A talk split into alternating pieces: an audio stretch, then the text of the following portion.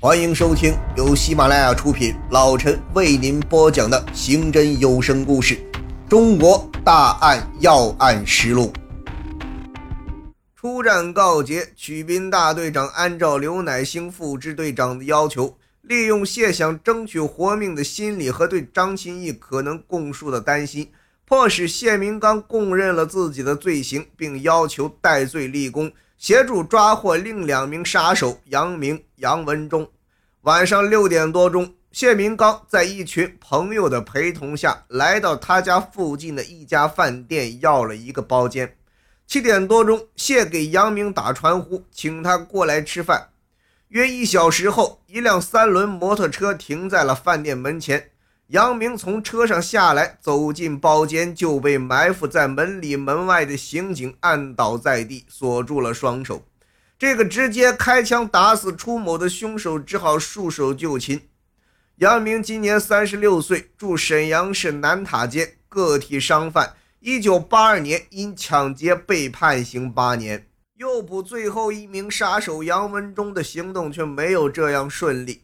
杨文忠今年三十五岁，住沈阳市铁西区重工街，个体出租汽车司机。一九八四年因盗窃被判刑十三年。尽管谢明刚多次打招呼，杨文忠一直没有回音。谢明刚给他家打电话，他妻子却反问：“杨文忠几天没回家了？不是说和你在一起吗？”谢忙说：“昨天和我分了手，才应付过去。”杨文忠哪里去了？这实在是个谜。只要有一线希望，就要做十分的努力。第二天，复审小分队在采取其他措施的同时，又与沈阳特警队及派出所的民警一起，在杨文忠家附近秘密守候。下午四点多钟，一个留小胡子的壮汉走进了包围圈。杨文忠，明显的特征是侦查人员们一眼就认出了他。某侦查员一个大背将杨文忠摔倒在地上，其他侦查员一起扑上，铐住了他的双手。至此，沈阳的三名被雇佣的杀手、大连四名主要策划者和参与人员全部落入了法网。经过审讯，八月二十日，七名犯罪嫌疑人在证据面前先后供认了犯罪事实。使这起轰动了大连市的雇佣杀手持枪杀人案件真相大白。张琴义为了保住自己的财路，在南方躲藏期间，就委托也是出某好友的杨成立几次劝出不要与他抢生意，但出某不肯罢休，张琴义就偷偷返回大连，与夏兰、杨成立等人密谋要教训出某。并让侄子等人寻找已经有提防的出某的行踪。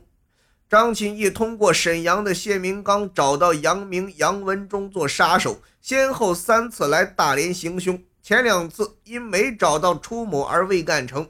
七月十五日中午，杨成立得知出某在雨家骨头馆喝酒，他配合沈阳杀手做成了这起案件。案后，杨明、杨文忠先回了沈阳。谢明刚从张钦义手中拿到钱后，也返回了沈阳。张钦义、夏兰随后也逃离大连躲避。他们自以为此案筹划的天衣无缝，可没想到从外地返回大连的第二天就被捉拿归案。等待他们的将是法律的公正裁决。非常开心能够在故事的结尾跟大家相遇。啊！如果大家喜欢我演播的刑侦故事，请帮帮忙，关注、订阅、分享、评论，让更多的人听到，让我也有点成就感。谢谢大家。